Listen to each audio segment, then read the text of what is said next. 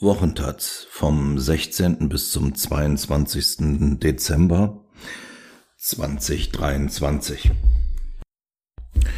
Jung und nicht naiv. Heranwachsende verlieren das Vertrauen in die Politik. Die alten Volksparteien sollten das ernst nehmen, sonst sind sie auch bald verloren. Mit verheerenden Folgen für die Demokratie. Von Ronja Ebeling und Klaus Hurelmann. Die autoritären Systeme in unserer Welt haben gegenwärtig Konjunktur. Die Demokratie als Konzept schwächelt, auch hierzulande. Während sich die beiden immer noch mitgliederstärksten Parteien SPD und CDU in alten Clubs mit einem Durchschnittsalter von 60 Jahren verwandeln, bemerken sie nicht, dass sie die Interessen der jüngeren Generationen übersehen und ihre eigene Existenz damit gefährden.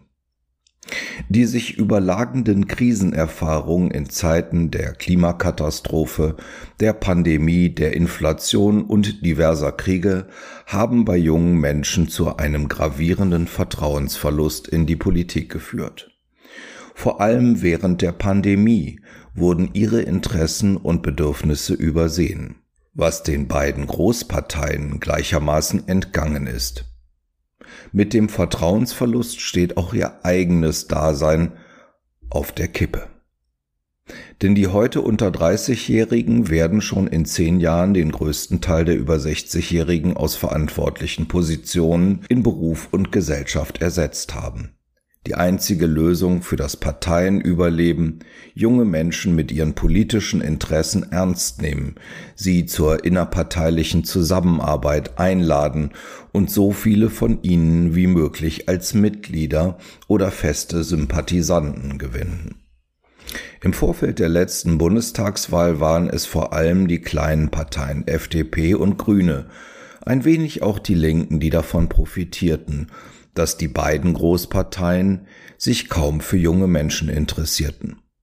Mit ihren dementsprechend klaren Themenprofil in Sachen Umwelt, Digitalisierung und Bildung konnten FDP und Grüne punkten und eine Eintrittswelle junger Mitglieder verzeichnen. Sie schafften es, die Quote der unter 30-Jährigen unter ihren Mitgliedern vorübergehend auf 20 Prozent zu steigern. Inzwischen ist deren Idealismus verflogen. Im Alltag des Regierungshandelns haben die Parteifunktionäre die Macht übernommen. Das kommt bei den Neumitgliedern nicht gut an. Viele treten wieder aus.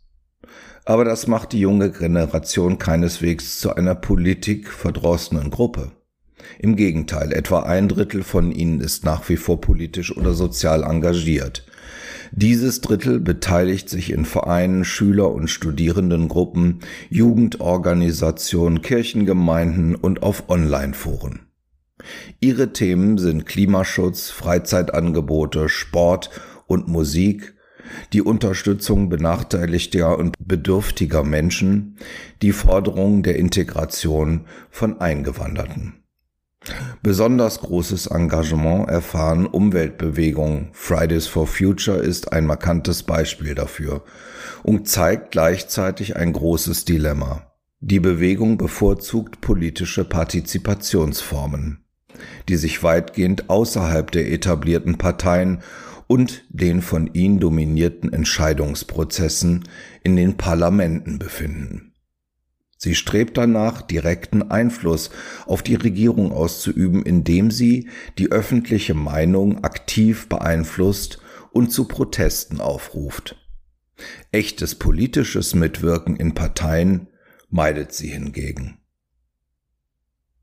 In Artikel 21 des Grundgesetzes heißt es, die Parteien wirken bei der politischen Willensbildung des Volkes mit. Zum Volk gehören auch die jungen Generationen.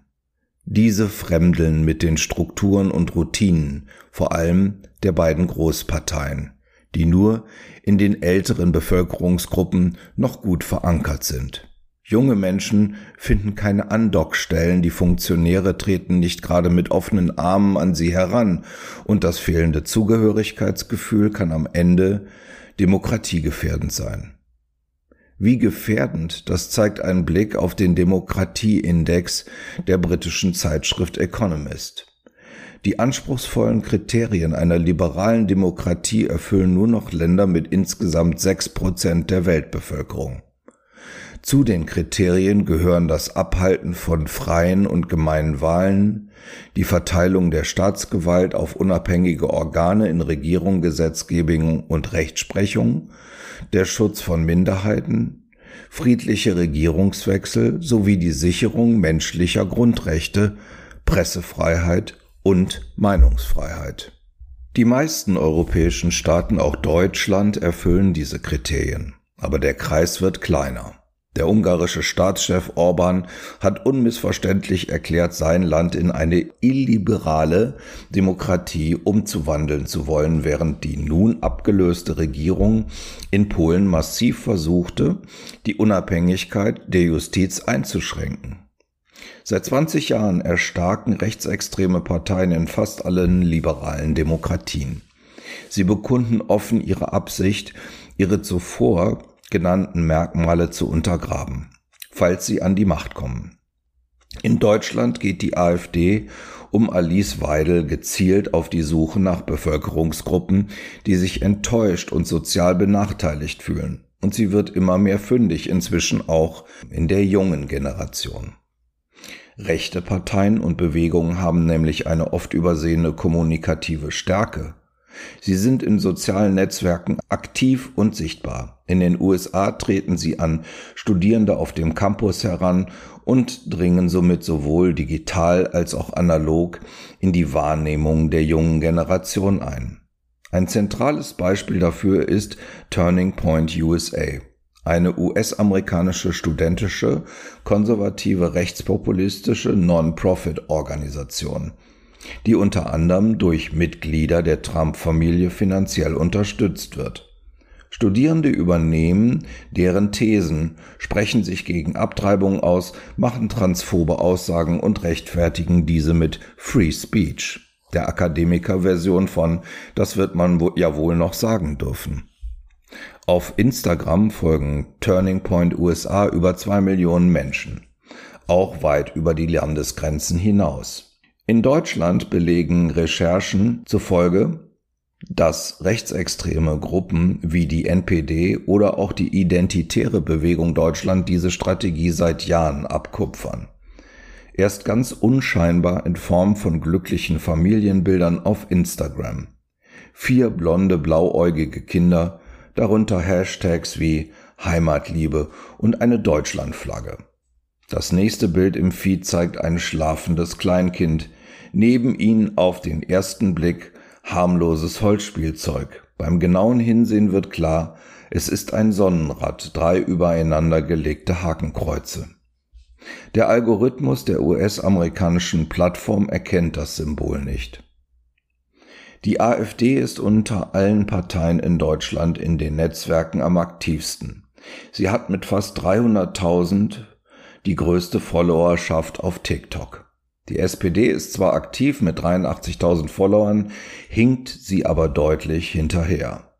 Prio hat die Plattform definitiv nicht. Die CDU im Bundestag hat sich nicht mal die Mühe gemacht, einen Account anzulegen.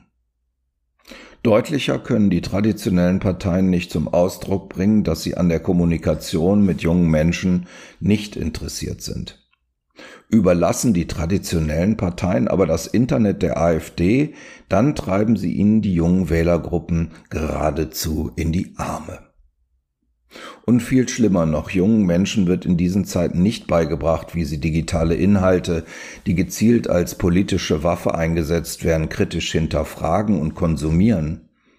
In den letzten Jahrzehnten hat es weder die CDU noch die SPD geschafft, ein Unterrichtsfach wie Medienkompetenz oder Digitalkunde flächendeckend in den Schulen der Bundesrepublik zu etablieren.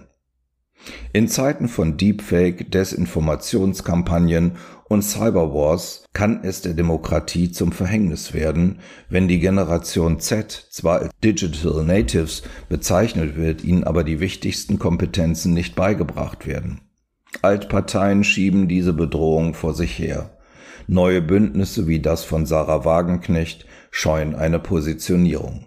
Noch finden etwa 70 Prozent der jungen Generation, dass Demokratie eine gute Sache ist, die es zu schützen gilt. Diese 70 Prozent sollten nicht weiter enttäuscht werden. Es muss Schluss sein mit der demokratiegefährdenden Ignoranz gegenüber der jungen Perspektive. Jungen Menschen sind Pragmatiker. Sie werden sich nur parteilich beteiligen, wenn sie Selbstwirksamkeit spüren und Themen und darüber hinaus auch sich politisch weiterentwickeln können. Diese Weiterentwicklung können Parteien strukturiert anbieten und beispielsweise früh zeigen, wie ein regelgeleitetes Streitgespräch als Instrument in einer funktionierenden Demokratie eingesetzt wird. Sie können Debattierkurse anbieten, das Aufstellen von Thesen, der geregelte Schlagabtausch und die kritische Grundhaltung sind wesentliche Kommunikationsmittel, die geschult und dann auf Augenhöhe eingesetzt werden sollten, um gravierende Zukunftsprobleme mit allen Altersgruppen zu diskutieren. Zu zeigen, dass dieser verbale Schlagabtausch auch Spaß machen kann und junge Menschen mit dem Rückhalt der eigenen Partei wachsen lässt, ist dabei enorm wichtig. So kann es auch den beiden immer noch wichtigsten und einflussreichsten Parteien Deutschlands SPD und CDU gelingen, politisch interessierte und leidenschaftliche junge Leute anzuwerben. Gerade sie als gelernte Volksparteien sollten sich auf ihre Geschichte besinnen. Sie sind beide als soziale Bewegungen groß geworden und wissen eigentlich genau, wie das geht an der politischen Willensbildung des Volkes mitwirken. Ronja Eberling, 1996 geboren, unterstützt Firmen mit ihrer E-Learning-Plattform Team of Tomorrow bei der Suche nach Nachwuchs. Klaus Horrellmann ist 79 Jahre alt, arbeitet als Professor of Public Health and Education an der Berliner Hertie School.